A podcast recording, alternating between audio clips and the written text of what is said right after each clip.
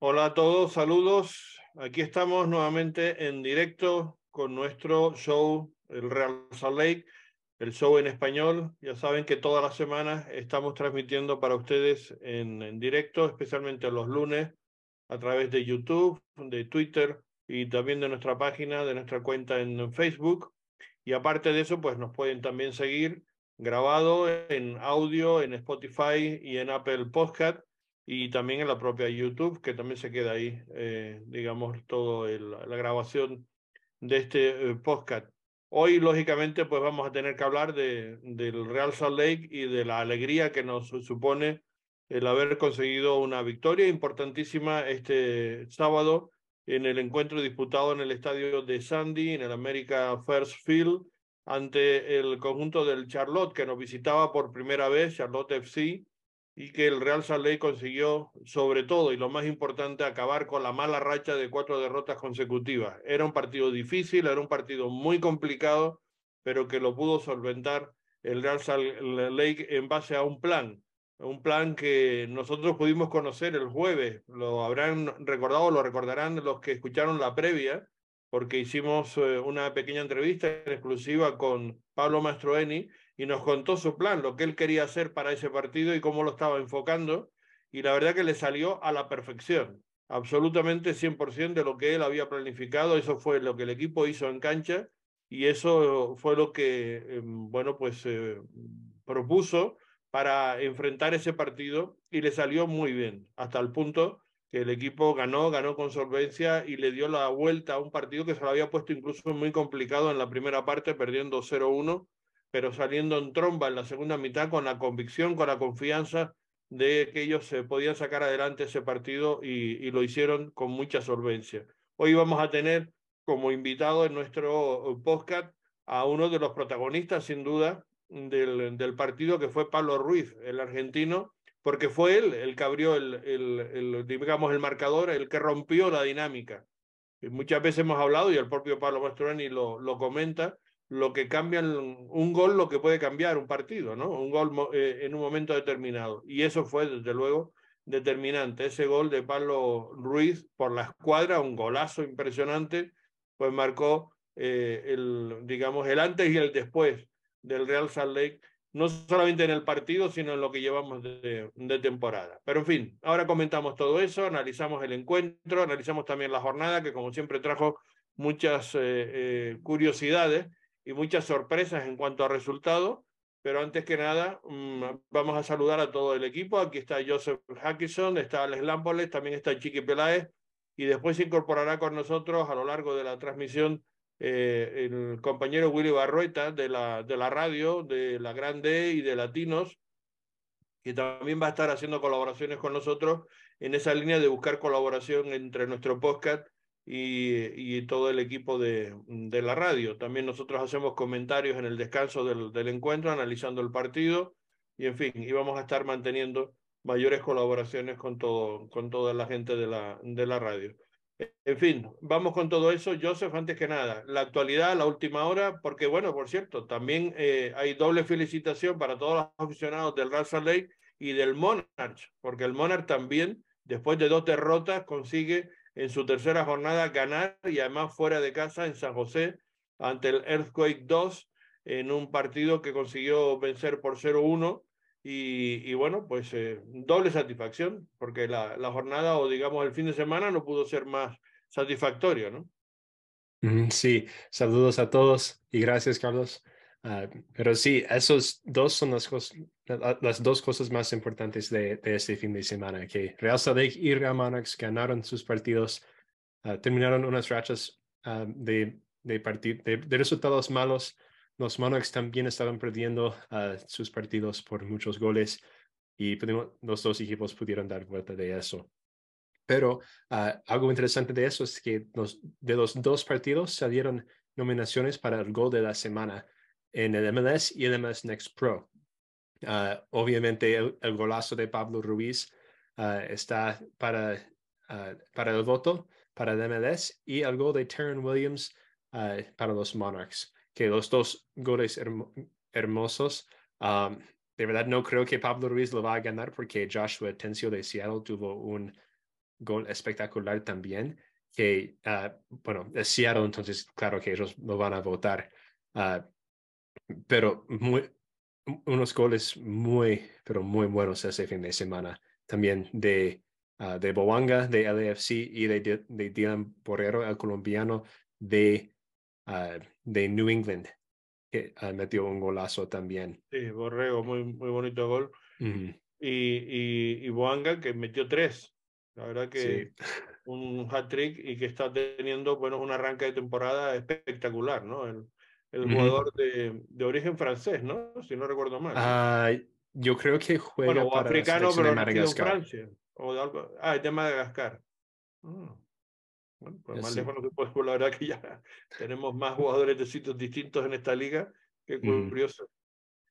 Pero bueno, bueno, nacido en Francia o criado en Francia, algo de esto, ¿no? Que creo ah, de verdad, no tengo ninguna idea. Me parece que sí, pero vamos, no estoy seguro tampoco de eso. En cualquier caso, es, un, es, sorprendente el fichaje, pues más mérito tiene el LAFC, la verdad, que fichar a un jugador y de, de, esas características no muy conocido y el rendimiento que le está dando es espectacular, ¿no? Sí, porque, uh, bueno, en, al, al finalizar el año pasado, él no estaba jugando muy bien. No. Metió el gol para, para hacerle a AFC ganar el Supporter Shield, pero aparte de eso no hizo nada el año pasado, porque llegó durante el verano. Pero ya con la pretemporada y con el tiempo eh, está, está a gusto con el equipo y ah, está, está metiendo goles como loco. Ya tiene seis goles en la temporada, está igualado con Jordan Morris. Um, los dos tienen seis goles en la temporada ah, y bueno, es impresionante, seis goles en siete jornadas. Sí, la verdad que es eh, espectacular y, y, es uno de los jugadores, digamos, destacados de este inicio de temporada y sorpresa, por otra parte, porque decimos, no era alguien que estuviera, digamos, en, en el radar o que fuera muy conocido, ¿no? Por tanto, es doble mérito, digamos, al, al, front office de, del AFC que están haciendo las cosas muy bien. Y ha dejado sentado, por cierto, a Chicho Arango, ¿no? Porque no, no, le está dando minutos o, o, que fue protagonista el pasado año el, colombiano y ahora resulta que es precisamente Juan Gal Chicho, Chicho, está en México. Chicho Pachuca. A Pachuca. Ah, es verdad, sí, que no me acordaba que se había ido a Pachuca. Por eso fue, porque porque ya trajeron a alguien que hacía goles y lo vendieron a buen precio. Ah, efectivamente, efectivamente. Tienes razón, no me acordaba yo de ese dato, yo de lo, lo de Chicharán. Eh, Willy está con nosotros. ¿Qué tal, Willy? Willy, ¿nos escucha? No sé si nos escucha. Me parece que no. Lo vemos, pero no nos escucha. Willy. Hola. A ver, a ver voy, voy a ver si puedo comunicarme con él. Uh, mientras, Carlos, si quieres hablar de Jefferson Sabrino y Pablo Ruiz estando en el equipo de la semana.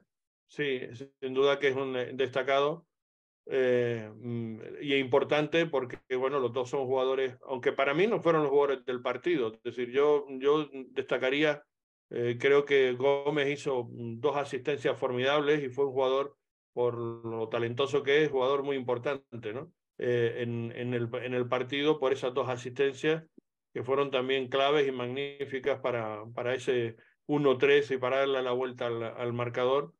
Eh, y me parece que también, como digo, la, su aportación fue, fue clave. Y después un jugador que a mí me parece que hizo un trabajo impresionante junto con Pablo Ruiz, que fue Jasper. Jasper Lofferson, que fue una gran apuesta de, de, Pablo Mastroeni, eh, hizo un partido en, en, los dos lados de la cancha, también yo creo que extraordinario. Son de esos trabajos que no se suelen ver, eh, pero, que, pero que realmente son tremendamente efectivos para, para el equipo, ¿no? Sí, total. Y yo creo que, como lo comentas, no, no se va a parecer pues la, las fuerzas que hizo Jasper porque no, no asistió, no metió gol, nada así, pero lo que hizo en la media cancha es mucho más mejor de lo que le hemos visto hacer en los primeros uh, cinco partidos. Sí, sin duda alguna. Pero mira, pero mira que la diferencia más grande es, y, sin hablar más de Damir, de que no jugó Damir y el equipo se acomodó diferente. Si Damir, si Damir está al 100, tiene que jugar, pero si no está al 100, ¿para qué sacrificarlo? Sí, cierto, cierto. Me resultó, por cierto, muy curioso o un poco extraño, ¿no? Que se lesionara en el partidillo del viernes. Bueno, que no hubo tal partidillo, fue más bien un entrenamiento y, y bueno, parece que mm, no, no, no fue ni siquiera al banquillo porque se quejó de, un, de una distensión, de, de, de, un, o de un problema muscular, ¿no? Y por eso no pudo estar ni en la, ni, ni, en, ni en la banca. Me sorprendió un poquito eso, eso, ¿no? Sí, y, y, en, en eso no es excusa, pero no lo sé. Sinceramente tampoco lo sé con claridad. Sí, en, en, la, en la entrevista de Pablo Mastrani post partido, uh, dijo de que uh, el viernes por la mañana se despertó con, uh, con un dolor. Lo, lo fueron a ver el viernes y dijo, bueno, vamos a ver qué tal mañana. Y el sábado por la mañana estaba aún seguía el dolor pero no, no tanto dolor como no estaba, no se sentía normal, regular, entonces dijeron, vamos a hacerlo descansar este fin de semana para no agrevar, uh, agrevarlo más. ¿Y, ¿Y, el dolor dónde? No, esperemos que no haya sido en la uh, en el, uh, no, se me fue cómo se llama en todos los idiomas que conozco. En el aductor, en el aductor. sí, eso. En el aductor, sí, bueno. puede ser sobrecarga. Puede ser sobrecarga, sí, efectivamente. Claro, es que, es que está jugando, no está al 100% y, y entonces está ahorita tratando de llegar al nivel, juega partidos eh, de mucha exigencia y, y el estrés físico le, le, pasa factura, que es normal. El, el, cuando estuvimos ahí en el partido, eh, en el entrenamiento el viernes, Pablo dijo lo mismo, que él quería que todos sus jugadores estuvieran al 100%, no tener un, que tiene, tiene muy buen equipo para hacer rotación y que prefiere a Damir al 100% en unos dos o tres partidos que un Damir al 60 en este momento. Sí, y, y me parece que, que ha acertado al 100%, ¿no? Tú también lo comentabas en las redes, Chiqui, que efectivamente, eh, eh, si no está al 100%, no, no eh, hay otras opciones en la plantilla, afortunadamente, y, y se puede tirar de ello y lo, lo hemos visto en este partido, ¿no? Él sin estar al 100%, pues al final pues genera espacio, genera mm, posiciones complicadas en media cancha y que es lo que también se ha visto perjudicado el equipo. No porque él lo quiera, pero no estaba al 100% y ha sido muchísimo mejor tomar ese tipo de decisiones, aunque sean duras para un técnico, eh, siendo el jugador franquicia, el capitán, etcétera. Pero mm, eh, se tienen que tomar ese tipo de decisiones y me parecen acertadísimas, ¿no? Sí, en ese partido, en ese partido obviamente era para la victoria y, y para hacer esa, una decisión como de sacar a tu capitán de la alineación es, uh, es interesante para la apuesta que hizo Mastrani. Sí, estamos de acuerdo. Claro, pero, pero le da resultado y eso le, le da bien al equipo, porque además también, mira, el gol, el gol este, en esta vez llegó casi al final del primer tiempo, si, si me acuerdo bien, que le ayuda mucho al equipo para tener esa conversación en la mitad de tiempo y salir como salieron, con todo. Es mucho más difícil reaccionar a que te hagan un gol, como les pasó la última vez que hicieron un gol iniciando el segundo tiempo, cuando jugamos en casa, que es mucho más difícil reaccionar ahí. De todas maneras, en el primer tiempo, ellos prácticamente no, no llegaron o llegaron muy poco y cuando llegaron, pues anotaron el gol, ¿no? Y nos hicieron daño en el minuto 27 por medio de, de Sidowski, eh, que, que, bueno, que con la zurda pues, pues consiguió meter el, ver el hueco y por ahí no, nos entró. Ya tenemos a, aquí al aficionado de Lakers. al hombre de la hora. Que da la cara, vea, vea lo bueno que es. Da la cara cuando, cuando van las cosas difíciles y da la cara cuando van las cosas muy bien. Y eso, eso para Pablo, un, un 10. Sin duda, sin duda. Estoy totalmente de acuerdo, Chiqui. ¿Qué tal, Pablo? ¿Cómo le va? ¿Todo bien? Muy bien, muy bien. Y muchas gracias. Enhorabuena por el golazo impresionante. Fue fundamental ese gol para cambiar la dinámica del equipo. Eh, eh, ¿Estás de acuerdo, no? Que mm, a veces los goles eh, son fundamentales porque cambian la dinámica de los partidos, pero yo creo que en este caso tu gol también cambió la dinámica y la confianza del equipo, ¿no? Lo, yo lo decía en la rueda de prensa que probablemente era mucho peor enemigo, digamos, la ansiedad de, de, de, de, salir de la situación que estaban y de esas cuatro derrotas, que incluso el propio rival de Charlotte, ¿no? Sí, bueno, primero que nada, buenas tardes. Muchas gracias por, por, por lo que dijo. La verdad que sí, fue, fue un desahogo eh, importante porque sabíamos, sabíamos que veníamos de dos derrotas muy duras. Necesitábamos ganar como sea, Eh, también nos jugó un poco la ansiedad en el primer tiempo. Eh, lo estábamos haciendo de gran manera, pero no estábamos convirtiendo. Y cuando me quedó el balón en, mis pies, lo único que pensé en, rematar al arco y, y que, que, primeramente Dios me ayudara que, que pudiera convertir. Dio la casualidad que, que pude hacer el gol, ayudar al equipo y obviamente ver la alegría de todos los fanáticos, principalmente mía, por, por ese desahogo, creo que fue emocionante. Fue, fue el, descorchar la botella, ¿no? Porque fue sacar eso y ya, y ya empezó, digamos, la dinámica, aunque la segunda parte, eh, yo lo preguntaba también en la rueda de prensa, me gustaría que ahora nos, nos lo dijeras un poco qué fue lo que, lo que dijo, qué fue lo que hizo eh, eh, el técnico para que les encendiera de esa manera, porque pocas veces he visto al equipo salir, o un equipo en general, salir tan en tromba, tan, tan confiado en que decían, esto le vamos a dar la vuelta y le vamos a dar la vuelta. Y es que no pararon de atacar, de, de, crear, de generar oportunidades hasta que finalmente entraron los goles, ¿no? Y después, pues, tres goles en, en seis minutos prácticamente. No, no, obviamente, obviamente que nosotros entramos un poco fastidioso al vestuario porque sabíamos que estábamos haciendo un gran primer tiempo, pero no se nos estaba dando el resultado, no se nos estaban dando los goles. Eh, y Pablo nos dijo que sigáramos confiando, que lo estábamos haciendo de gran manera y que también recordábamos eh, que tuvimos un resultado así en New England el año pasado y fuimos capaces de dar vuelta a un, juego. Empezamos perdiendo 1 a 0, después New England no pasa a ganar 2 0 y terminamos ganando 3 2. Entonces acá nos dijo lo mismo que si nosotros metíamos el primero iba a llegar el tercero. Y fue tal cual lo dijo. Llegaba el primero y llegaba el tercero y se nos, se nos abrió el arco y pudimos hacer tres goles y quedarnos con los tres puntos. Además, tú especialmente, digamos, venías con herido un poco en tu, en tu situación porque tuviste un comienzo de temporada complicado, tuviste que irte por papeles, te quedaste casi un mes sin poder entrenar, sin jugar, volviste al equipo y no estabas lógicamente en nivel de competición. Mm, cometiste un par de errores en los partidos que costaron goles, no que fueran definitivos tus errores, pero bueno, sumó, digamos, a la situación complicada del equipo y eso te tenía también un poco fastidiado, ¿no? No, obviamente, yo siempre veo lo mismo. Yo soy una persona que comete errores y soy la primera persona en asumir cuando lo hago mal. Estuve dos, los primeros dos partidos que yo juego de la temporada no fueron adecuados como yo lo quería en el primer juego que jugué, eh, cometí un, un, grave error que fue el gol de, del equipo de San Luis. Después en Columbo me tocó cometer un penal. Y creo que eso a mí me hizo más fuerte. Creo que me hizo más fuerte porque yo sabía que, que, que no me iba a bajonear, que yo tenía que continuar, tenía que seguir, porque sé que a veces si yo me encuentro mal, por ahí el equipo lo nota, creo que el equipo empieza a funcionar mal eh, y, y, si un jugador se baja, yo creo que todo el autoestima del equipo también es lo que nos pasó en los últimos dos juegos anteriores. Y ayer, el, el, el sábado, mostramos el carácter, el carácter que tiene Real Salt Lake, eh, las ganas que tiene de sacar al equipo adelante. Y, y, la verdad que, como te digo, así como di la cara cuando me tocó perder, también doy la, la cara cuando el equipo gana y creo que estamos todos muy felices. Joseph.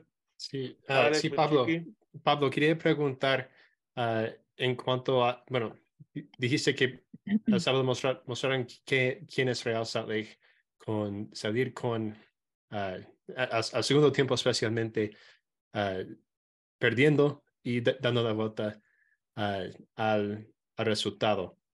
¿Cómo fue la situación en el vestuario en el descanso y ah, obviamente el equipo salió motivado, pero ¿cómo fue, ah, cómo, ¿qué fue diferente en ese partido que en otros partidos donde han entrado a, descanso perdiendo y ah, o no con el resultado tan bueno y tuvieron segundo, segundo tiempos peores? Yo creo que la clave estuvo en que bajamos la intensidad, o bajamos las revoluciones, porque creo que la ansiedad nos estaba matando, porque sabíamos que que los fanáticos estaban desesperados porque el equipo no ganaba, porque hemos recibido ocho goles en dos juegos, más los dos anteriores eran 10 contra Aptin. Creo que eso la, la gente se estaba desesperando y creo que eh, entramos al vestuario, nos tranquilizamos, empezamos a dialogar, a charlar, qué era lo que podíamos mejorar, qué es lo que podíamos hacer. y creo que eso se vio reflejado. Creo que el equipo salió con, con mucha más ganas, salió a presionar, salió a buscar el juego. Eh, no le dimos respiro a Charlo en el segundo tiempo y creo que ellos lo sintieron, lo sintieron demasiado porque, como bien dijeron, fueron tres goles en seis minutos que ellos nunca se lo, nunca se lo esperaron. Y, y bueno, ahí, ahí, se dio, ahí se vio realmente lo que es el Real Salé, lo que siempre lo caracterizó, siempre jugar con esta intensidad en los partidos de, de local y creo que bueno, esto nos da la impulsación a, a querer ir por más y a, a buscar los partidos ahora que, que nos quedan. Y, y, y, yo por lo menos sentí un poco como uh, frustrado o desesperado porque estaban casi metiendo goles, casi, casi, casi, pero no pudieron meter uh, un gol por tapada del arquero excelente o por poco no, no llegaron a la arca. ¿Cómo se sintieron ustedes uh, sabiendo que estaban tan cerca de romper esa barrera de meter un gol? Y como dije recién, yo creo que estábamos ansiosos, ansiosos porque nosotros queríamos, queríamos la victoria. Y creo que el, primer tiempo nos jugó una mala pasada, saber que esa ansiedad nos llevó a que ellos convirtieran el gol, que ellos se sintieran tranquilos jugando en nuestra casa. Y, y por eso te digo, después entramos al vestuario, charlamos bien, qué es lo que teníamos que hacer, y por eso salimos con esas ganas en el segundo tiempo a querer ganarlo. Intentamos, intentamos, tuvimos varias ocasiones, si bien un resultado de 3-1 es muy importante, pero tranquilamente podría haber sido por mucho más. Pero bueno, lo importante es que el equipo sumó, volvió a la, a la senda de la victoria y, y debemos seguir por este camino. Mm. Alex o si quieren preguntar algo. Willy, no, iba a decir yo, iba a decir yo, no solo que sumó, sino que también el, el viernes, pero sí, después del entrenamiento, yo estaba hablando con Andrés, y Andrés me decía, yo, yo quiero hacer un gol, quiero hacer un gol, y le digo yo, parce, a lo mejor no es un gol, a lo, juega y a lo mejor una jugada de esas metes un centro y alguien más y se sale uno de esa ansiedad. Y a mí, a mí me gustó mucho, primero que los, los, los pasos fueron de él, pero los goles también fueron de personas muy influyentes dentro del campo de juego. Entonces, eso le anima al equipo, le da confianza. No, no sé qué piensas vos, Pablo, de aquí en de adelante, ¿qué, qué viene? ¿Cómo, ¿Cómo seguir con esta misma influencia, esta energía para lo que viene? No, obviamente, a ver, dependientemente de, de quién haga el gol, yo creo que el equipo se siente feliz, se siente con otra autoestima, con otra energía, saber que, que nos sacamos un peso encima de, de tanta derrota y volver a la victoria. Yo creo que en general el equipo lo hizo muy bien. Que haya hecho un gol yo, Saba, Julio, yo creo que además de eso, yo siempre remarco la actuación del equipo que el equipo no hubiese actuado de esta manera, el equipo no hubiese ganado. Esto es un es juego en colectivo. Si el, equipo está bien, después los jugadores van a entrar en confianza. André lo hizo muy bien, la verdad que lo hizo muy bien. Dio dos asistencias, en el mano a mano estuvo muy fuerte. Lo mismo Saba, estaba los lo últimos dos juegos eh, contra San Luis estuvo de suplente, el otro no, no estuvo. Este juego la, la, la rompió, Julio volvió al gol, el equipo estuvo sólido, eh, también a mí, yo que por ahí venía de dos errores, eh, muy, muy duro convertir, eh, fue un alivio porque también lo necesitaba y creo que eso hace agarrar confianza a todo el equipo. Una cosa que dijiste que, y que me sorprendió porque lo insististe varias veces en la rueda de prensa post partido, es que el, eh, veías tú que Charlotte estaba cansado, que entraba a la segunda parte y que ellos estaban un poco cansados. ¿Lo notaste eso? Sí, sí, sí, obviamente, obviamente porque eh, se lo notó que ellos participaban mucho en el campo de ellos, en, en su mitad. Por ahí el gol de ellos fue para nosotros muy de sorpresa porque fue una pelota que ganó el delantero Copetti, que se, la, dio al, al extremo que corrió.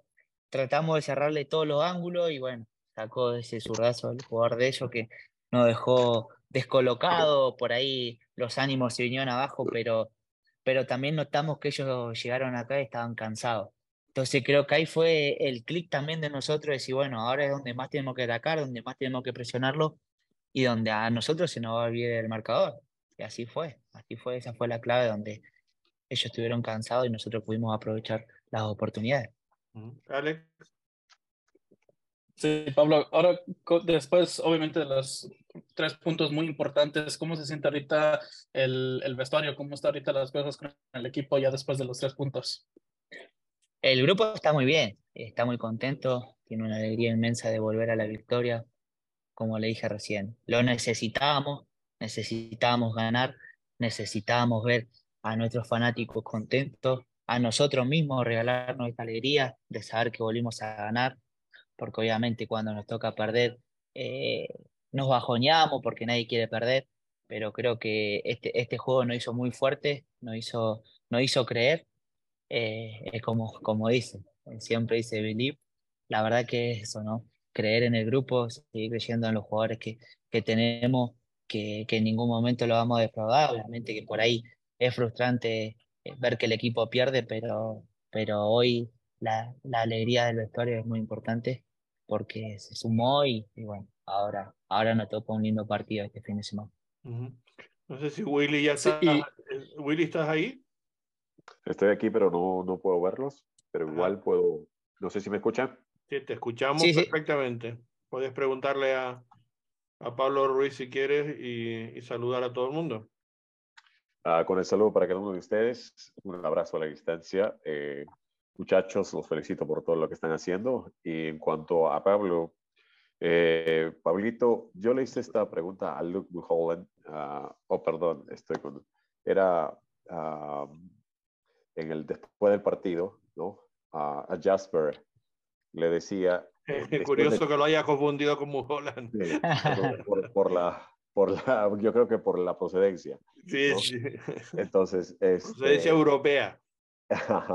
Mira, le decía, después de tanta presión, después de tanto, de, de, llevar tanta carga encima con las dos derrotas y todo eso, eh, ¿cuál era el momento, la reacción después del partido? ¿La hicimos, la logramos, conversaron ustedes o solamente todo quedó en silencio o, hubo algún diálogo entre ustedes?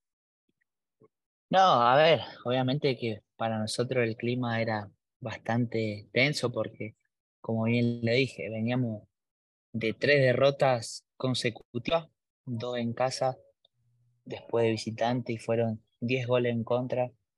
Y a veces eso te impacta, impacta demasiado porque vos sí nunca querés perder por, por tantos goles.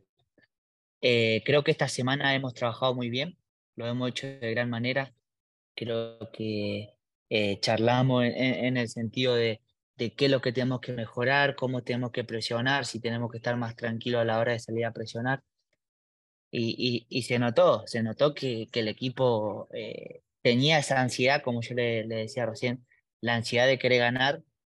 Por ahí sí nos jugó en contra en el primer tiempo, pero después nos convencimos de que en el segundo tiempo sí o sí teníamos que ganar. Entonces creo que eh, estuvimos juntos en todas las líneas en el segundo tiempo. Eh, los delanteros hicieron una, una presión bárbara porque los, los centrales ellos se sentían acorralados.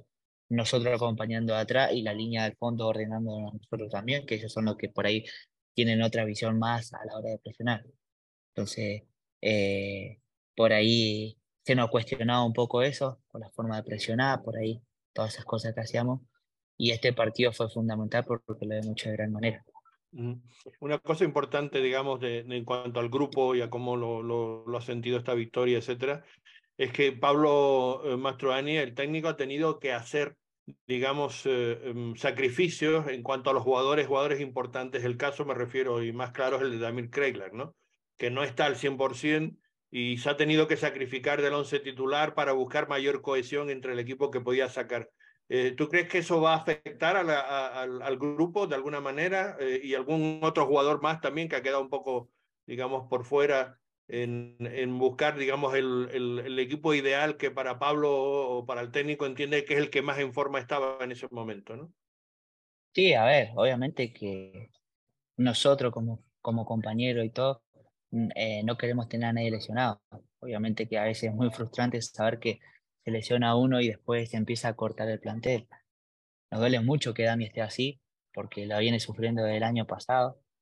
Es muy difícil para un jugador, yo de parte mía nunca me pasó, pero es muy difícil saber que no, no jugaste eh, una temporada completa el año pasado, te recuperas ahora y obviamente que es todo un proceso de volver a, al campo de juego, a él le toca los primeros dos juegos jugar en césped sintético, complicado por la lesión que él tuvo.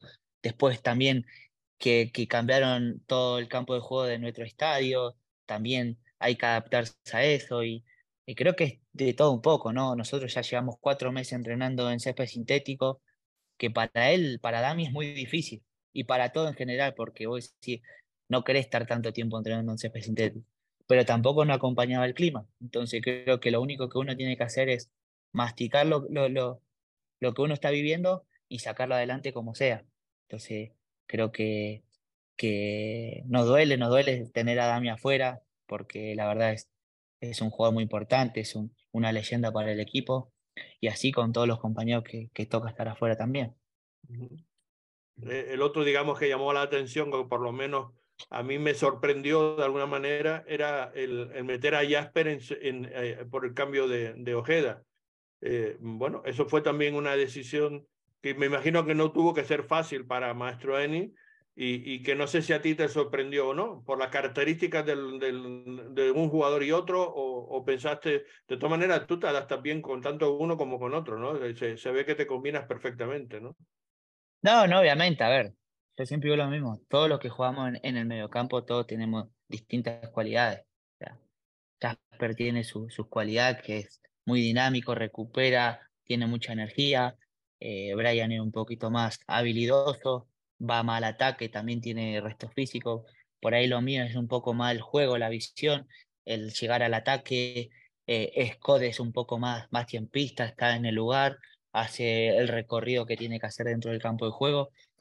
Y creo que, como te digo, a ver, eh, el año pasado a mí me tocó jugar mucho de la temporada, al principio con, con Scott, que lo hicimos de gran manera, después me tocó jugar con Jasper, lo hemos hecho de gran manera. La última, eh, la última parte de la temporada me tocó hacerlo con Brian, y creo que lo hicimos de gran manera. Y obviamente que es una competencia muy sana, porque todos queremos jugar, todos queremos ayudar al equipo. Eh, el, este juego que pasó me tocó jugar con Jasper, lo hemos hecho de gran manera. Después entró Brian a, a ayudarnos un poco más, obviamente porque Jasper salió un poco con, con molestia, pero creo que los dos son grandísimos jugadores con grandes condiciones. Tampoco quiero dejar afuera a Scott, que Scott con toda la experiencia que tiene en la liga eh, lo sigue demostrando y creo que es un gran aporte para nosotros. Y creo que cualquiera de los que nos toque jugar, ya sea con quien sea, creo que lo vamos a hacer de gran manera porque siempre queremos lo mejor para el equipo. Uh -huh. Sin duda alguna. Y, y, el cambio de sistema también, ¿cómo les ha ayudado a. Porque me parece que también fue otra opción eh, muy acertada por parte de Pablo Mastroani. El, el, hacer dos líneas de cuatro bien juntitas con dos delanteros arriba que presionan el balón, eso lo, lo, comentó mucho eh, eh, en el sentido de decir que fue clave el, el, que todo el mundo atacara y todo el mundo defendiera, sobre todo defender sin balón ha sido fundamental, el presionar sobre la salida de balón de Charlotte, yo creo que eso fue también otra de las claves del partido, que a veces no se lee eso bien, pero sin duda que fue fundamental, ¿no? Eh, él eh, incluso hablaba de, de, la cantidad de minutos eh, de, de, esfuerzo y de trabajo que hicieron los dos de arriba, ¿no? Tanto Rubio Rubín como, como Anderson Julio, ¿no? No, a ver, obviamente, obviamente que es, es, un, es un sistema muy confortable, porque como yo siempre digo, en el fútbol uno también, como, como también aprende a atacar, también tiene que aprender a defender. Yo creo que a veces, eh, creo que lo hicimos de gran manera, cuando no tuvimos el balón defendimos de gran manera, lo hicimos fuerte, y cuando atacamos se vio en los goles que hemos hecho, que hemos llegado con mucha gente al área. Por ahí eso es lo que años atrás nos costaba mucho, llegábamos con dos, tres al área y, y, ahora llegábamos con cinco o seis más o menos en, en, el ataque y creo que fue, eso fue muy importante. El sistema lo hemos manejado muy bien. En las semanas también se estuvo probando otras variantes de poder jugar con línea de tres, de cinco en el medio, dos en el ataque. Después hemos hecho la, la, la, la con la que siempre jugamos, con línea de, de cuatro, dos en el medio, tres adelante de nosotros y un delantero pero creo que la verdad nos sentó muy bien el 4-4-2 porque así como atacamos, defendíamos, atacábamos los 11 y defendíamos los 11. Y creo que eso a Charlotte se le hizo complicado porque eh, lo sintieron y, y, por eso vinieron los goles de nosotros. Pablo, quería preguntar uh, de algo un poco diferente. Vi hoy en tu Instagram que mencionaste de que tu familia estaba ahí, uh, tu mamá vino a ese partido. Uh, saliste antes del partido con tu, con tu bebé. ¿Cómo fue jugar frente de toda tu familia y poder sacar a tu bebé a la cancha contigo antes del partido. Y obviamente meter ese gol al frente de ellos. No, fue un momento único, momento único eh, que me tocó vivir. Obviamente que entrar con mi hijo fue la sensación más hermosa de mi vida, de, de entrar con él dentro del campo de juego, tenerlo en mi brazo, que él vea todo lo, lo que se vive, ¿no? Obviamente que por ahí todavía él está chiquito, tiene tres meses, pero el tan solo tenerlo en mi brazo, eh, el que él entra en un campo de juego también, el tener a mi mamá acá, que, que por año no me ha podido ver profesionalmente, creo que para mí fue, fue el momento mágico y único porque se, se, dio todo, se dio todo, se dio el momento que yo pueda entrar con mi hijo, mi madre está en la tribuna, yo poder hacer un gol, que el equipo ganara. Y qué gol. Fue... y qué gol. Mm, entonces fue una noche mágica porque uno siempre lo sueña, ¿no? Siempre sueña con, con un momento así y creo que fue, fue el momento, así que lo disfruté muchísimo. Sí, y también muchos están hablando de tu celebración después, que obviamente se vio mucho emo emoción tuyo, uh, pero uh, algunos están un poco confundidos porque sacaste la camiseta, faltando 30 minutos para acabar el partido. Uh, ¿Nos puedes ex explicar un poco de lo que estaba pasando por tu mente a celebrar algo? No, obviamente, a ver, eh, emociones encontradas, porque obviamente, como bien decían ustedes, yo venía de, dos juegos eh, complicados, de dos, dos eh, errores graves, donde se cuestionó mucho lo que yo estaba haciendo dentro del campo de juego, por ahí estuve mucho tiempo en Argentina, no estuve con el grupo, después reintegrarme, volver a jugar, cometer ese error, perder por, por cuatro goles, después ir a, a Columbus y, y estar también otra vez en un error más, que, que, fue penal para ellos. Entonces creo que fue, fueron muchas emociones encontradas, de, de, de, saber que íbamos perdiendo, me queda el balón a mí, poder convertir, sacarme todo, todo eso de encima, eh, fue una emoción, fue una emoción terrible porque también, como te digo, tenía a mi madre, tenía a mi hijo, a mi mujer, y también que se te pase todos esos momentos malos que uno vive y, y fueron celebraciones que por el momento no te das cuenta, ¿no? Pero también quería sacarme todo eso de encima porque a veces pesa, ¿no? Yo siempre digo lo mismo. En el fútbol a veces se gana y se pierde. Eh, los partidos que jugué me tocó perderlos, asumí mis errores, hacerme cargo, como, como cada uno tiene que hacer. Y bueno, que me dio la posibilidad de hacer un gol y sacarme todo eso encima, para mí fue un alivio.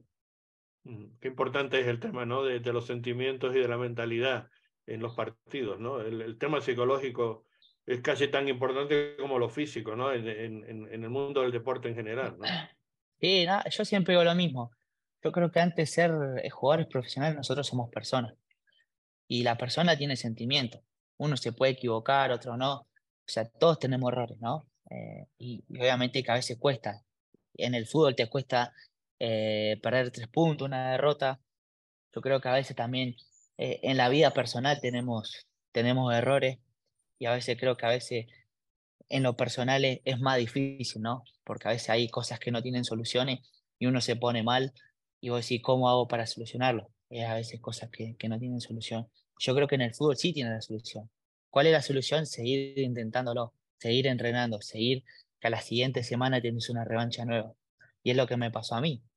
Yo tuve un error eh, contra San Luis y dije, bueno, tengo, tengo otra revancha. Me tocó volver a, a equivocarme contra Columbus yo, ¿cómo tengo que hacer? Seguir entrenando. Y, y, y, no perder la cabeza en ningún momento. Y creo que en ese momento que se me dio a hacer el gol, creo que saqué todo de encima. Y, y, nada más lindo que, que uno convertir y ver que la gente esté alegre, que, que vuelva a gritar un gol, que se sienta feliz, que después lo terminemos coronando con una victoria, creo que es impagable. Sin duda. Bueno, ronda final, compañeros. ¿Más preguntas? William, no, solo, sí. Yo solo quiero decir que es mucho más fácil tener una entrevista cuando ganamos que cuando perdemos. Claro. Mm. Algo cortito, con el permiso de ustedes, Carlos. ¿Eh, Willy? Uh, sí, soy yo. Este, hablaba con alguien y me decía, Pablo no mete muchos goles, pero cada vez que mete un gol, qué goles que mete. Los goles son muy bonitos. Y, y la segunda ya me di cuenta que más allá de ser un jugador de fútbol, tiene su corazoncito hacia el básquetbol. Eh, sí, sí, me gusta, me gusta mucho, me gusta mucho, soy simpatizante, me gusta mucho porque es un, un, un, juego muy atractivo. Yo por ahí, ahora me ven con esta camiseta, tengo la de Utah. En su tiempo, cuando yo vivía en Argentina, miraba mucho básquet porque veía a San Antonio Spur, que jugaba Ginobili, y para nosotros los argentinos es un, un, emblema, un emblema porque todo lo que ha logrado acá en Estados Unidos ha sido fantástico. Y, eh, otro, ejemplo de deportista en todos los sentidos.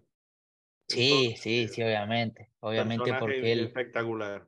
Mm. Sí, ha representado a Argentina de gran manera, que sea una persona muy reconocida en el ámbito del básquet y más como se vive el básquet acá, creo que es algo, algo muy lindo. Sí, sin duda alguna, y dentro y fuera de la, de la cancha, Ginobili es de esos que, que, que son un ejemplo a seguir por parte de todos los, los grandes deportistas y, y, y, estoy seguro que tú lo, lo tomas también como referente en, en eso que hablamos, de, de, ser un gran profesional dentro y fuera del, de, la, de, los, de los terrenos de juego, ¿no? Y eso es, eso es clave. No, no, eh, obviamente, obviamente que, a ver, uno eh, dentro del campo de juego es profesional 24 horas, ¿no? Obviamente que después uno afuera tiene una vida cotidiana, pero también tiene que seguir siendo responsable y siendo profesional y, atento con la gente. Uno siempre tiene que tomarse ese tiempito de, de, poder darle la alegría a la gente que por ahí lo sigue. Y creo que, como bien dijiste, eh, Ginobili era esa persona y uno quiere seguir ese ejemplo, entonces uno se, se ve reflejado en eso. Mm. La, la, última pregunta, al menos por mi parte, ya para, para no cansarte más. Eh, viene Dallas, rival complicado, o mejor dicho, vamos a, Texas y vamos a jugar en Dallas.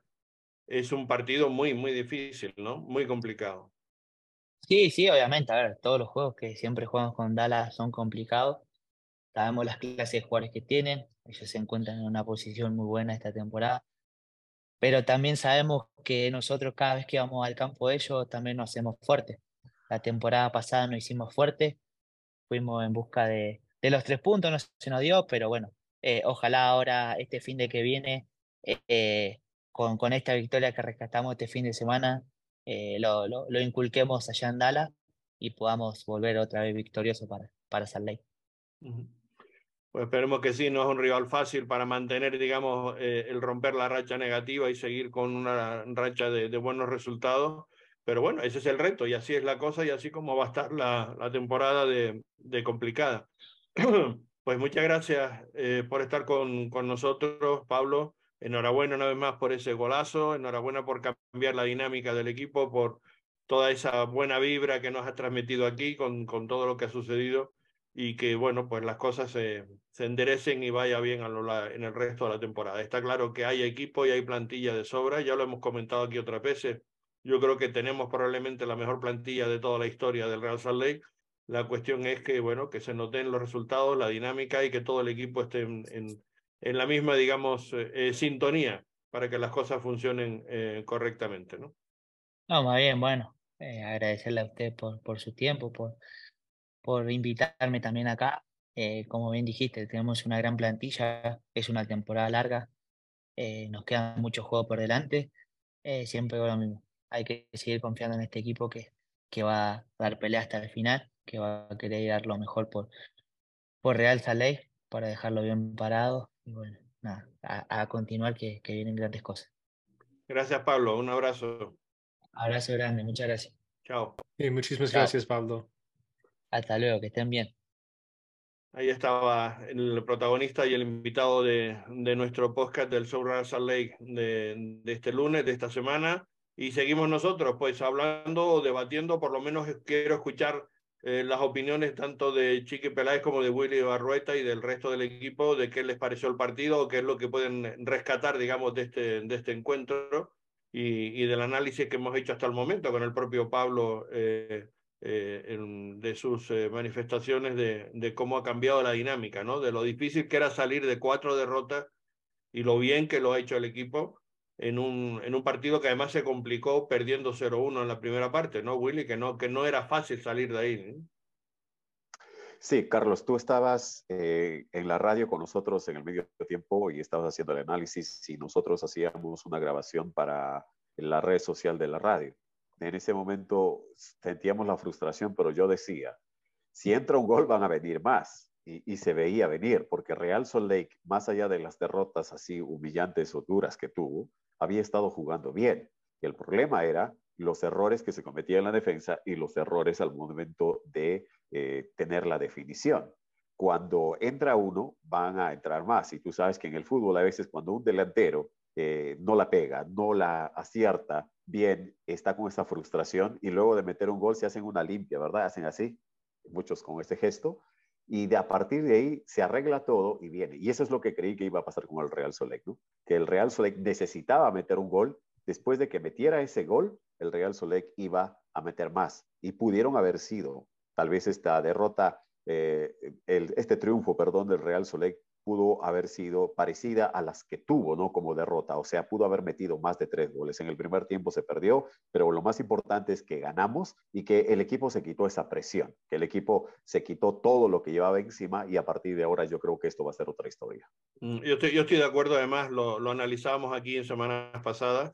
Eh, que, que, no veíamos que el que a Pablo, es decir, algunos estaban pidiendo ya la cabeza de Pablo Mastroeni diciendo que ya no podía seguir, que había que cambiar, y nosotros nos mantuvimos en el mismo criterio de decir, bueno, la ley del fútbol es que si continúas perdiendo, lógicamente, aunque no tenga incluso culpa el propio técnico, se tiene que buscar soluciones y siempre cae normalmente, eh, digamos, el, el, técnico es eh, la cabeza más rápida o más clara o más fácil de, de, de cortar para buscar soluciones cuando la dinámica es, se entra en dinámica negativa. Pero no estamos viendo que había perdido los papeles eh, Pablo o que había perdido el control del juego, o que el equipo estuviera jugando realmente mal. Eran cosas puntuales, errores personales, como reconoce el propio Pablo Ruiz en algunos de los goles de los, partidos anteriores, etcétera, que era lo que estábamos viendo. Pero bueno, yo recuerdo que Chiqui estaba, era de los muy críticos en, cuanto a, a, a la situación, digamos, o el análisis que hacía en cuanto a Pablo Mastroani. No es que fuera él a decir que había que cambiarlo, pero sí que veía ya la dinámica muy complicada, ¿no, Chiqui? No, y, pero es que si no ganaba seguía peor y para abajo y para abajo. Pero yo sí dije 10 partidos. Sí, pero, pero vamos, que tú estabas ya más, más por buscar soluciones de cambio. Claro, pero, es que, pero es que llevas cuatro partidos seguidos perdiendo y no haces goles y el equipo no funciona y se nota la frustración y se nota que hasta el mismo técnico tiene la frustración. Y el mismo miércoles, el viernes hablamos con él y él dijo, mañana voy a hacer cosas que necesito hacer para que el equipo arranque.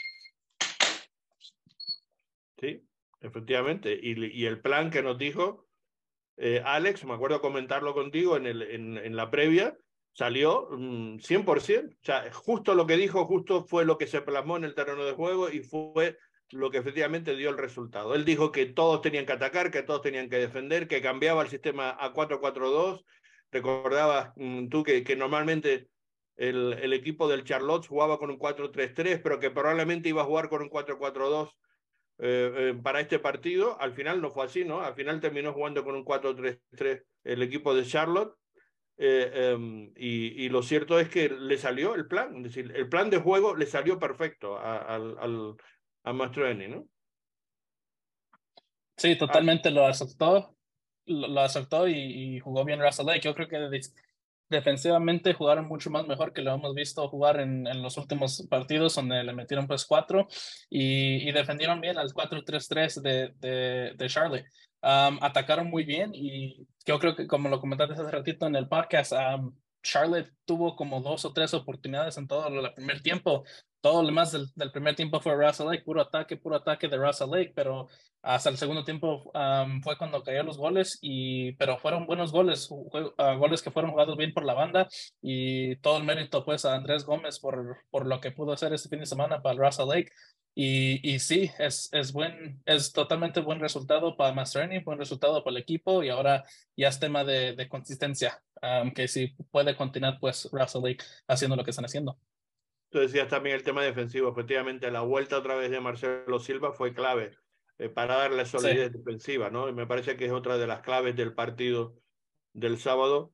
Eh, eh, el jugar con cuatro, yo creo que también atrás mm, fue acertado. Él estuvo probando, como bien comentaba eh, Pablo Ruiz, que durante la semana, y lo vimos nosotros, estaba intentando con tres, eh, con cinco hombres en media cancha, o sea, es decir, intentó buscar soluciones y al final acertó con que el, lo que necesitaba en ese momento era ese 4-4-2 y, consiguió resolver el, digamos, el, partido de manera, de manera brillante y poner a las piezas que necesitaba en el momento oportuno. Es decir, yo creo que también eligió bien con lo que, con lo que puso en cancha para poder responder. Insisto, Jasper, bueno, sorprendía porque normalmente todos hubiéramos pensado que Ojeda hubiera sido la pareja con, con Pablo Ruiz para afrontar un partido como ese, pero sin embargo Jasper aportó una serie de cosas que quizás Ojeda no lo hubiera aportado igual y le, y le dio esa, esas posibilidades en media cancha, sobre todo de presión y de conexión entre defensa ataque que fueron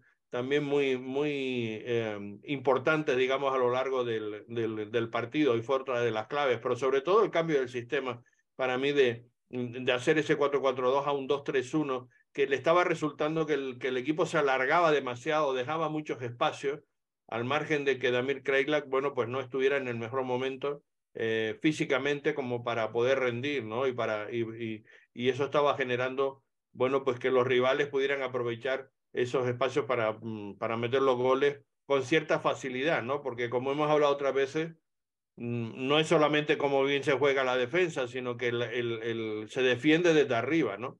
Y eso, y eso lo afectó el, al equipo, creo yo, en, en momentos importantes de los de las derrotas anteriores, ¿no? Sí, y yo creo que este 4-4-2, el, el, que jugaron pues este fin de semana contra Charlie, yo creo que es más, le funciona mejor a Russell porque le juega más a los, uh, más mejor pues con los jugadores que tiene. Um, yo creo que eh, no nomás Jasper jugó tan grande partido, pero Andrew Brody, que remontó bien ese partido, um, entraba, estaba entrando también una dinámica, en una dinámica, en una dinámica pues um, desafortunada el, el, Andrew Brody, pero yo creo que ya con la, cambia mucho la dinámica defensiva cuando regresa Marcelo Silva, pues Justin Cloud jugó mucho más mejor, Andrew Brody jugó mejor y también Brian Vera yo creo que se encontró mejor en ese sitio de estar en la, la banda izquierda. Y, y, también Jasper, también Jasper que jugó un partido muy bien defensivamente y yo creo que este 4-4-2 es mucho más mejor y trabaja mejor con los jugadores que tiene Russell Lake. Mm, y los dos puntas arriba, ¿no? Willy me parece que fue también otra clave, otro acierto eh, por parte de Pablo Mastorani, esa apuesta de jugar con dos eh, jugadores dinámicos, aguerridos, que, que, pelean siempre, que presionan eh, el balón, la salida del balón de Charlotte y esto fue otra clave del encuentro, ¿no? Los partidos se juegan de acuerdo a lo que es la lectura que tienen los directores técnicos y muy claro se dieron cuenta de cómo estaba cometiendo errores el Real Salt Lake en los dos partidos donde fueron goleados. Entonces, ¿qué pasa? Charlotte viene a jugarle algo parecido. Pablo le sale con una alineación completamente diferente, con dos hombres adelante, que si bien es cierto puede ser para probar lo que un, un nuevo esquema, eh, ya que los otros no le han estado resultando y los otros que jugaba era también de acuerdo al, al, momento en que estaban teniendo ellos, o sea, sea por jugadores lesionados o por algún momento que estaba pasando el club, ¿no? Por suspensiones también. Entonces, lo que pasa es, eh, e, esos dos hombres adelante eh, hacen pensar a Charlotte como para que no se vayan mucho también al ataque, hacer cometer los errores al Real Salt. Pero lo más lindo de todo esto podría ser que con dos delanteros, con dos hombres adelante, estos hombres puedan marcar los goles. Rubio Rubín la tuvo, pero no la pudo conectar, tal vez debía girar más la cabeza, tal vez se sorprendió, pero esto hubiese completado todo lo que Mastroeni hizo si es que Rubio Rubín hubiese metido el gol que tenía, entonces hubiésemos nosotros estado contentos mucho más de lo que estamos. Y no digo que está mal, pero sí eh, tener dos puntas es más ofensividad, probablemente hacer más goles. Entonces eh, hizo este, Anderson Julio, le faltó a Rubio Rubín, pero yo creo que cuando tienes esos dos hombres adelante, deben ser para que tú tengas más ofensividad o más llegadas al arco, la cual hemos tenido, porque eh, Anderson Julio, si no me equivoco, fue uno de los que metió un zapatazo y, prácticamente un eh, hombre defensor eh, se le cruzó en el camino o por ahí. Pero yo creo que Pablo está encontrando, de acuerdo a las circunstancias, está encontrando la forma como jugar y vamos a ver cómo sale ante Dallas. Pero sí, yo creo que esto sí le funcionó, el tranquilizarse ante toda la ansiedad y la carga que traían encima, ya se desahogaron y ahora sí va a ser mejor. Pero esos dos hombres adelante te traen más preocupación al, al equipo contrario. Mm, sin duda alguna. Chiqui o Joseph, comentario. No, lo único que hay que decir ahorita es que el equipo no, no se baña de oro con este, con este triunfo. Y, no, claro que no, claro que no. Pero, pero te digo, o sea, se quita la ansiedad, se quita toda la presión, pero, pero si no ganan los, los dos, tres partidos que vienen, seguimos otra vez en la misma, en la misma situación. Por eso digo que, Dallas, que, Dallas, no es precisamente el mejor sitio para, para volver a, digamos, a recuperar o mantener un, una buena línea, ¿no? Es un... Es... O, a, o, a, lo mejor es el mejor sitio para ver si el equipo en verdad sí sentó cabeza y echa para adelante. También, también, no te digo Yo, yo quisiera acotar algo. Eh, este es el inicio, ¿no? Pero todos quisiéramos iniciar bien, por supuesto. Pero dentro del fútbol aprendí que hay tres tipos de resultados el, el, excelente, el bueno y el aceptable, o el que está dentro del pronóstico, ¿no?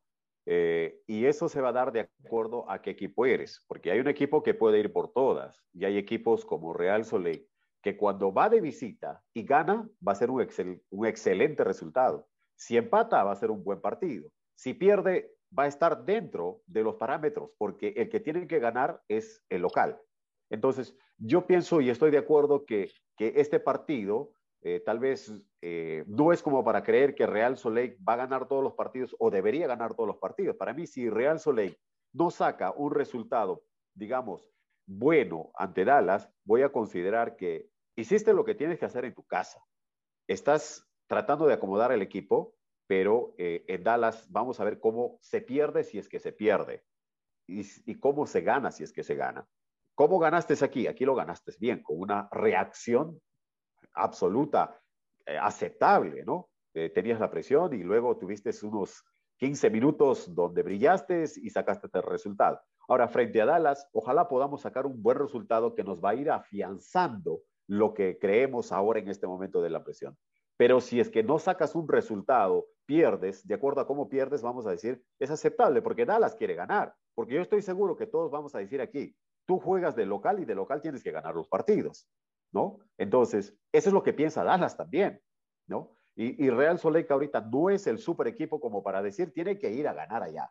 Real Soleil tiene que ir a jugar un buen partido y de acuerdo a ese buen partido, el resultado puede ser un triunfo, puede ser un empate o muy bien puede ser una derrota, porque Dallas es el que tiene que ganar. Sí, en este momento Dallas está cuarto con 11 puntos, empatado con Minnesota y San José del que va a ser el rival próximo después de Dallas a recibir aquí en casa, el equipo de, los Earthquake, que también ha empezado eh, bastante bien. Y, Dallas está con, tres victorias, con eh, dos empates y dos derrotas. Es decir, es un, es un equipo, eh, bueno, pues que efectivamente, sobre todo en, en casa, Dallas tiene dos victorias, un empate y una derrota ya en, en su terreno y fuera, pues tiene un, una victoria, un empate y una derrota. Así ha empezado el, el equipo eh, tejano, pero siempre es un rival con el que el Real Salt Lake ha tenido siempre eh, aquello del amor y odio, ¿no? Eh, es, un, es un rival que ha tenido momentos donde ha sido el Real Salt Lake el que ha seguido, ha podido dominarlo y en otros momentos donde ellos nos han hecho mucho daño, ¿no? Es decir, ha sido siempre un, un rival histórico complicado para el conjunto de, de, Utah, pero que a veces también el, el Real Salt Lake le ha hecho daño a ellos. O sea que, por tanto, bueno, eh, estoy contigo, Willy, que, que, vamos a ver lo que pasa.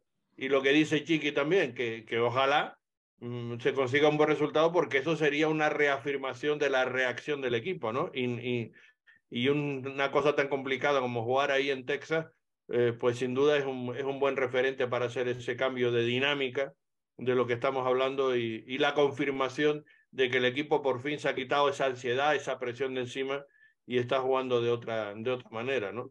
Eso, eso sería por eso clave lo que pueda pasar este próximo fin de, de semana. Que pero, Alex Pero, pero no, iba a decir yo que mira que Willy tiene mucha razón, es también el, el cómo se pierde. Si, si el Real sale para Dallas, que normalmente no es un, un lugar donde nosotros siempre ganamos, y pierde 4-0, 5-0, volvemos a lo mismo que ha pasado en los últimos, en los últimos partidos. Pero si pierde por un, un 1-0 en un partido luchado, juega bien y juega con lo que vimos aquí en casa, uno como hincha tiene que estar contento. Pero obviamente un empate y, ganar, y sacar los tres puntos sería mucho mejor para la confianza del equipo y para que los hinchas también vuelvan otra vez a dinámica de que el equipo va arrancando. Sí, de confianza, ¿no? de confianza. Que es lo que decía Willy, que al final va a ser importante, si se pierde, como se pierde, ¿no? Porque se puede perder efectivamente, porque quien va a tener la presión en teoría es más Dallas que, que el Real Salt Lake, pero claro, también depende cómo se pueda perder si se pierde, ¿no? Pero, y también, pero también ahorita, ahorita también le está cambiando un poco la dinámica de cómo juega Russell Lake en Dallas, porque eh, bajo de Pablo Mastroeni, Russell no ha perdido en, en, en Dallas. le ganó 2-1 cuando necesitamos la victoria pues, para calificar a los playoffs, cuando, cuando ah, se fue Freddie Juárez y tomó, tomó el mando Mastroeni. Y también ha sacado dos empates Mastroeni en, en, en el terreno de Dallas. Entonces está cambiando un poco la dinámica, eso va a ser muy interesante cómo, cómo pues aporta Russell Lake este fin de semana. Ah, pues eso es un buen apunte, o sea que con, con, con, con Mastroeni como técnico no ha perdido el Real Salt Lake con ante Dallas. En Dallas no, pero aquí en casa sí, aquí en ah, casa sí. Bueno, aquí en casa le, Dallas no ha ganado contra Dallas aquí en casa, pero tampoco ha perdido en Dallas a Pablo Mastroeni. Me parece más curioso sobre todo lo de lo de eso en Texas, ¿no? Donde precisamente allí no, no, nunca fue un territorio favorable en general para el, para el Real Lake, ¿no? No ha sido un, una, un estado donde se le den los buenos, buenos resultados precisamente al conjunto de, de, de, Utah. Bueno, vamos con ese repaso de resultados, Alex, si te parece, de cómo ha ido la jornada, porque la jornada tiene también su, su, su intríngulis, ¿no? Ha sido otra vez complicada y con resultados sorpresa en una, bueno, pues siete jornadas que llevamos hasta ahora, eh, donde se muestra esa tremenda igualdad que hay en general en, en, toda, la, en, en toda la liga.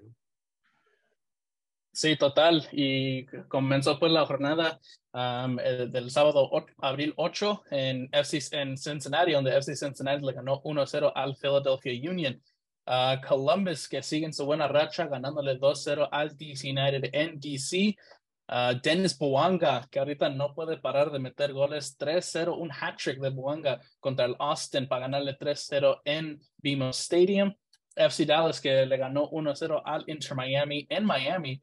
Um, New England Revolution, que puso un partidazo contra el Montreal, metiéndole 4 al equipo de Canadá, ganando en casa 4-0. New York Red Bulls y San Jose que empataron 1-1, pero quiero tomar un momentito también de hablar de lo que sucedió en New York. Um, supuestamente el, partido se paró por unos 20 minutos por, uh, un, por Jeremy Bobese, que dice que un jugador de New York Red Bulls um, dijo um, comentarios pues racista a ah, Bobese, se paró el partido, San José no iba a jugar el partido, pero al final pudieron pues jugar, a terminar el partido y en ese terminaron 1-1 contra los Red Bulls. Sí, algo más en cuanto a eso. Sí, hay, algunos, algunas uh, cosas más específicas en cuanto a eso.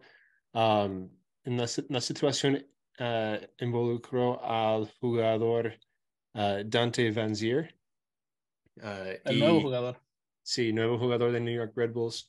Um, de hecho, hace casi una hora, mientras que estamos aquí grabando, New York Red Bulls sacó unos statements del club, del jugador y del técnico. Um, el, el club dice que los New York Red Bulls uh, pide perdón por los eventos inaceptables que pasaron el sábado uh, noche durante el partido contra San Jose Earthquakes. Uh, las palabras y la inacción fue inexcusable y no creemos que hay lugar para eso. Siempre vamos a, hacer que ese sea un, un, un lugar y un club que es inclusivo y antirracista. Nuestra organización es comprometido a proveer los recursos para educar a nuestros jugadores y cuerpo técnico y reconstruir esta confianza dentro de nuestra comunidad. En definitiva, que reconocen lo que pasó, ¿no? Ah, y del jugador dice que Dante Van Zier Dice que yo, yo quiero pedir perdón sinceramente a los jugadores de los Earthquakes. Yo haré todo lo que puedo para ser parte del cambio que necesita pasar dentro de este deporte y nuestro mundo. Yo quiero, ah, también quiero pedirle perdón a mis compañeros, ah, técnicos y la organización y nuestros fans. Yo hice ah, un error y hará todo, todo lo necesario para crecer. Yo acepto completamente la, responsabilidad de mis acciones y mientras que yo no que uh, intentaba hacer daño o ofender con mi lenguaje, yo sé que lo hice y por eso pido perdón. Uh, yo estoy de acuerdo con cualquier suspensión, uh, mutuo o, o, o, la sanción y la multa que le caiga. Sanción y multa que, que, le caiga y otras cosas que el Major League Soccer dice y el club dice que tengo que hacer. Yo voy a usar esa oportunidad para, para mejorarme a mí mismo, reflexionar y dedicar mi tiempo y esfuerzos para trabajar con organizaciones que luchan para, en contra del, racismo. O sea, que reconoce tanto el club como el jugador lo que pasó. Eh, se tenía razón cuando él dijo que él sabe lo que le pasó a él y lo, y lo denunció claramente y ahora estamos viendo bueno, pues que efectivamente esto pasó y fue así, ¿no? Fue verdaderamente lamentable. Sí, y del técnico uh, Gerard Stuber, durante nuestro uh, partido el sábado, tomé la decisión, uh, una decisión que yo pensé, que, yo pensaba que fue el, mejor con la información que yo tenía en ese momento. había mucha incertidumbre en, el momento, pero con la información que tengo ahora, la la decisión correcta habría sido ah, sacarle adelante y vencer inmediatamente del partido. Entonces también reconoce que debería haber ah, hecho, algo también al técnico para, ah, para, sacarlo rápidamente. sacarlo rápidamente de, la situación. Y no lo hizo. Porque no lo supo o no tenía la información o por lo que está reconociendo es que, es que por eso no, no actuó de manera inmediata y, y, bueno, pues también está pidiendo disculpas al, al respecto y bueno, se paró durante 20 minutos, ¿no, Alex? Entonces el, el juego, pero se pudo reanudar y al final el partido acabó con, con, empate, con empate a uno, pero sin duda que al jugador del Red Bull le va a caer una, una gorda, ¿no? Porque estas cosas, la, la disciplina, digamos, de la Major League Soccer ahí no se andan con boberías y con este tema van a ser muy duros con el, con el jugador de, del New York Red Bull. Sí, total. No hay, no hay pues espacio en el fútbol para el racismo y es buen que la liga pues va, va a tomar las, las decisiones que necesita que tomar. sí, sí, continuando pues con los resultados, ese partido pues terminó 1-1. New York City FC que le empató 1-1 contra la Atlanta United. Chicago que le ganó 2-1 al Minnesota United en un, uno de los pues, resultados más sorprendentes de la jornada. Sí, sin duda, sí y también también la victoria de 3-0 del Houston Dynamo al LA Galaxy. LA Galaxy que en este momento sigue sin la victoria, sigue sin ganar partidos y um, Ben Olsen, que es el nuevo técnico de Houston y Houston no está, no está jugando mal, mal fútbol allá en Texas. Um, Colorado, que también pudo ganar su primer partido de la temporada ganándole 1-0 al Sporting Kansas City. También Kansas City, que aún no ha ganado un partido esta temporada. Nashville. Galaxy y Kansas City son los dos únicos equipos que todavía no han ganado. Es impresionante en esta conferencia oeste. Bueno, y en el este también, porque todos los demás en el este por lo menos han ganado un partido. O sea, los dos únicos equipos que después de siete fechas no han ganado todavía es el Sporting Kansas y el, y el LA Galaxy. Sobre todo llama la atención Galaxy porque lógicamente tiene bastante más presupuesto y más posibilidades y mejores jugadores y mejor pagados, ¿no? Exacto, exacto. Y, entre los dos, pues no han ganado un partido y creo que los dos solo tienen tres puntos en la temporada y están pues a mero bajo de toda la tabla. Um, Nashville que empató 0-0 contra el Toronto FC, Russell que le ganó 3-1 al Charlotte FC, Seattle que le puso tres goles al St. Louis y Vancouver que le pudo ganar 1-0 al Portland Timbers. San Luis que volvió a perder otra vez después de una racha de cinco victorias en el arranque marcando un hito histórico en la, en, en la liga, la Major League Soccer, siendo la única franquicia que consiguió ganar los cinco primeros partidos de su debut, en su, en su temporada de debut, pero ya lleva dos derrotas consecutivas, perdió primero en casa y ahora Seattle, eh, bueno, pues dio buena cuenta venciendo por tres tantos a, cero. Aunque sí, en verdad el partido estuvo bastante igualado, casi fue hasta el final, ¿no? Cuando Seattle consiguió resolver el, el, el partido. Y, bueno, en la clasificación, como estamos diciendo, eh, hay dos equipos que no han ganado todavía, el, Galaxy y el Sporting Kansas City. Hay eh, dos equipos que no han perdido hasta el momento, que han conseguido sacar resultados siempre positivos de victorias o empate, que es el conjunto del LAFC, que está con cuatro victorias y, y dos empates, y es el, el, equipo de Cincinnati, que sin duda es la gran sorpresa de la conferencia este, que está también con cinco victorias y dos eh, empates hasta el momento, ganando los partidos por 1-0, 0-1 y tal, pero ahí está Cincinnati. La verdad que haciendo un poco lo que Philadelphia Union hacía en los dos últimos años, ¿no? Lo está haciendo ahora Cincinnati, está resolviendo los partidos y bueno, con cuatro victorias en, en los cuatro partidos que ha disputado en casa y fuera de casa, pues con una victoria y dos empates, ¿no? Es un, una trayectoria muy buena para las siete primeras fechas del conjunto de, de Cincinnati. Nueva Inglaterra que vuelve otra vez Sí. A, a, estar ahí arriba con 16 puntos, 17 tiene Cincinnati, 16 tiene Nueva Inglaterra en la conferencia este y también haciendo una, un buen inicio de temporada. Atlanta, pues ya está también con 14 puntos, Columbus con 13, Nashville con 11 y eh, en la parte de, de abajo pues eh, están, eh, como decimos, Charlotte y Montreal que no han empezado bien y que han ganado solamente un partido en esta conferencia del, del este. Y en el oeste, Seattle se ha puesto en cabeza después de las dos derrotas consecutivas de San Luis y, sí, y está arriba con, con cinco victorias, un empate y una derrota y con 16 puntos. San Luis está con 15, el LAFC está con 14 y después, como decíamos antes, Dallas, Minnesota y San José con 11 puntos y Dallas y San José serán los dos próximos rivales del Real Salt Lake, que ahora suma seis puntos después de, de, recuperar, digamos, la senda de la victoria, después de haber ganado la primera jornada en Vancouver y ahora volver otra vez a recuperar esa, esa, esa victoria. Estamos ahí, eh, pegaditos en la décima posición para entrar en, en las posiciones, digamos, mm, buenas o positivas, las que pueden dar opciones de postemporada, pero en fin, todavía es muy pronto para estar analizando eso en ese sentido y queda todavía mucha trayectoria por, por delante. En fin, no sé si quieren comentar algo más, compañeros, para entrar ya en, el final de nuestro, de nuestro podcast de esta, de esta semana. Eh, Willy, muchas gracias por estar con nosotros, por acompañarnos, por eh, dedicarnos estos minutos y hacer tu análisis. Y esperamos seguir contando contigo en próximos programas.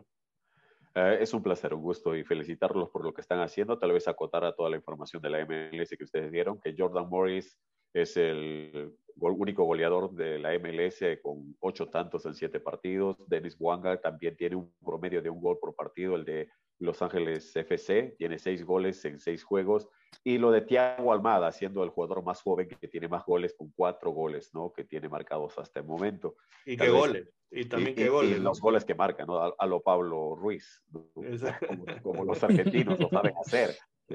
Este, pero te, te, les iba a decir y acotar algo, algo ligerito antes de despedirme con el agradecimiento a ustedes, es eh, lo que pasa con San Luis. Y, y, yo comentaba, tenemos un programa, un ligero programa de voces de la MLS en español con algunos estados y hablábamos de que lo que había pasado con San Luis en, en el partido que gana 4 a 0 al Real Solec. Real Solec lo había hecho ver mal, mal a San Luis en el primer tiempo especialmente y que no le quedaba de otro que cortarle pura faltas. Yo decía, si es que ya vieron cómo Real Solec le jugó a San Luis, para San Luis va a ser difícil ganar los partidos que vienen más adelante, si no es que son derrotas. Antes de la primera derrota que tuvo en casa, ya van dos. Las primeras San Luis, la verdad, las hizo muy bien, pero una vez que pasa el transcurso de, la, de las demás jornadas, ya te van estudiando, te van conociendo y te van claro. viendo los errores y ahí está no ese detalle. Pero lo de San Luis fue extraordinario, haciendo lo que hizo. Yo creo que va a quedar en los anales de la MLS y yo creo que bien por ellos, pero ojalá puedan ahora ellos recomponer también, ¿no? Para que puedan seguir adelante. De verdad es un placer que me hayan invitado, les agradezco y yo los felicito por lo que hacen. De verdad, eh, es un honor para mí. Carlitos, hemos trabajado muchos años. Mucho tiempo. Como eres, ¿sí? Entonces, eh, a los muchachos los felicito.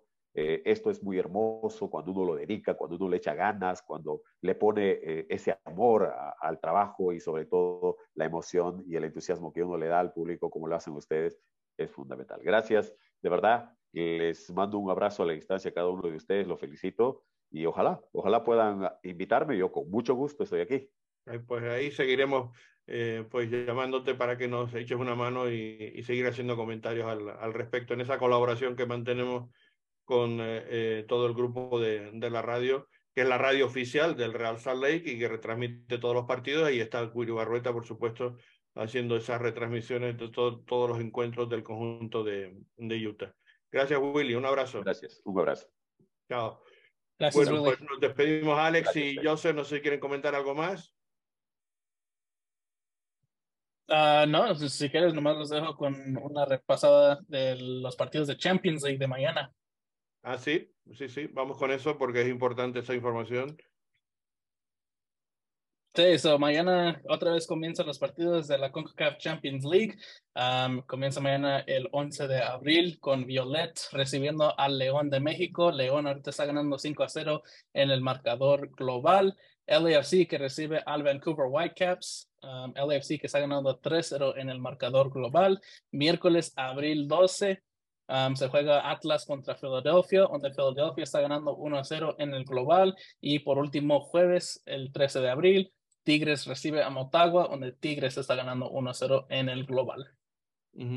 Bueno, y antes de acabar también comentar lo de la victoria del Monarchs con eh, eh, gol de Teron Williams en el minuto 75 ante los Earthquake 2 y que le da el, el triunfo al conjunto de Jamison Olave, dirigido por Jamison Olave, y que, bueno, pues cambia la racha después de dos derrotas iniciales y que entra en una buena dinámica. Como decía el propio Jamison, cuando puede contar con algunos jugadores del primer equipo que lo refuercen, pues claro, puede completar el tener un equipo más competitivo y esto fue lo que, lo que pasó, ¿no? Jugó con Fernando Delgado en, en, la portería, con Niagro, con Nobles, que fue elegido, por cierto, uno de los jugadores destacados de la jornada o de la, o de la fecha, de los jugadores, eh, digamos, importantes de, de la MLS Next Pro. Eh, estará, eh, jugó también eh, Pierre y Luis Rivera en el lateral izquierdo, después con eh, Nivman y, y Eneli en, en, la media cancha, arriba con mm, con Benny Jackets, con, con Dillon y con Tyron Mondi y Teron Williams por delante, eh, porque Axel Key está tocado, lleva un, prácticamente desde el comienzo de temporada con problemas físicos y no, ha podido, y no se ha podido contar con él. Pero bueno, Teron Williams lo está haciendo muy bien y ahí estamos viendo cómo anotó el gol de la, de la victoria. Y sin duda, pues es un, es un muy buen resultado para cambiar, como decimos, esa dinámica de resultados negativos y sobre todo ganando fuera de casa, lo cual es muy, muy importante también para eh, el conjunto de, de Olave. En fin, pues nosotros el jueves volveremos, como siempre, con nuestra segunda entrega de nuestro podcast. Vamos a hacer eh, la previa para el próximo fin de semana y estaremos de nuevo con ustedes, algo más breve, más corto, pero con referencia a todo lo que pueda dar de sí la información, digamos, para eh, lo que va hacer el próximo encuentro del Raza Ley, como decimos, en Dallas. Daremos la última hora de ambos equipos y también la referencia a cómo se prepara la, la jornada, que sería la octava de la Major League Soccer, y también los resultados que acaba de decir Alex de la Conca Champions, que son, digamos, los resultados finales para pasar a la siguiente eh, fase o, eh, o, eliminatoria de la Liga de Campeones de la, de la CONCACAF. En fin. A las semis en semis, efectivamente, ya para semifinales de, de esa Conca Champions. Bueno, pues es todo. Gracias por siempre estar ahí, acompañándonos, haciéndonos el seguimiento. Y ya saben que nos pueden volver a, eh, a ver aquí, tanto en YouTube como en todas nuestras plataformas. Y, y, a los que nos hayan visto en directo, pues muchas gracias también. Y, y volveremos como hicimos el jueves nuevamente. Un saludo. Chao. Saludos, chao. Saludos.